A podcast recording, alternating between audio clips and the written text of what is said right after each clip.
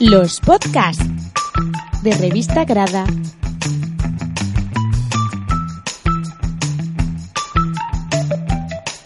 Sigue la actualidad de Extremadura y a sus personajes más destacados.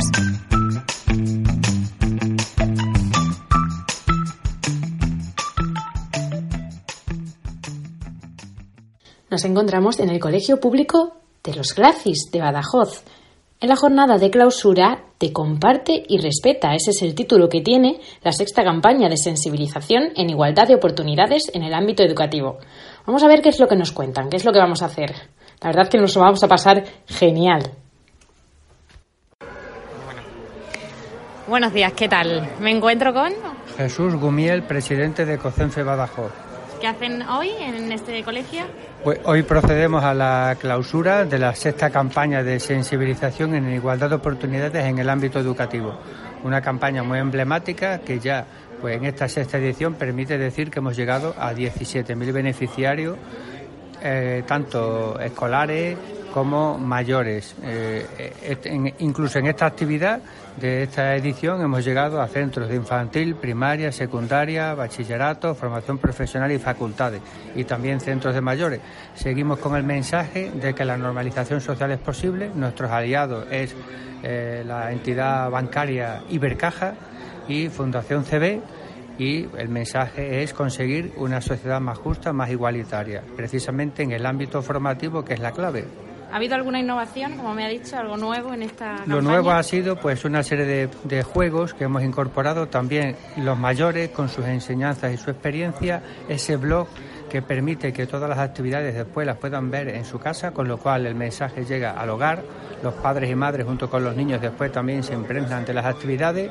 Y sin duda, bueno, pues estamos muy satisfechos porque recibimos muchas llamadas de padres y madres que realmente quedan encantados por la la, labor que se ha hecho en esos centros educativos y sobre todo también la satisfacción de los tutores y directores y directoras que nos llaman pidiéndonos que su centro pues sea elegido en esta actividad.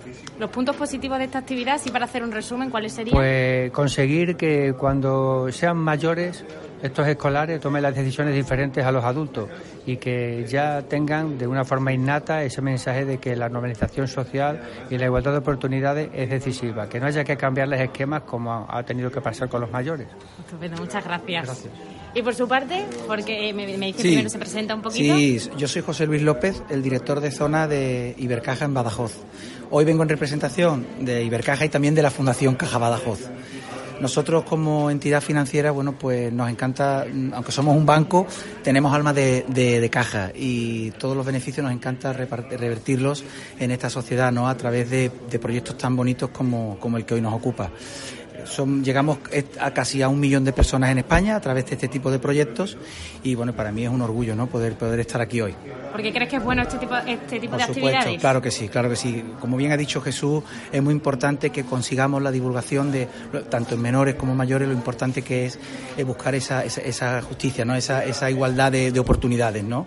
no solo en el, ámbito, en el ámbito educativo, sino en lo que es la sociedad. Pues muchas gracias. A ti. Gracias. Hola, buenos días. ¿Su nombre es? Buenos días, soy Charo Pérez, soy coordinadora del Departamento de Sensibilización de COCENFE. ¿En qué consiste este tipo de actividad?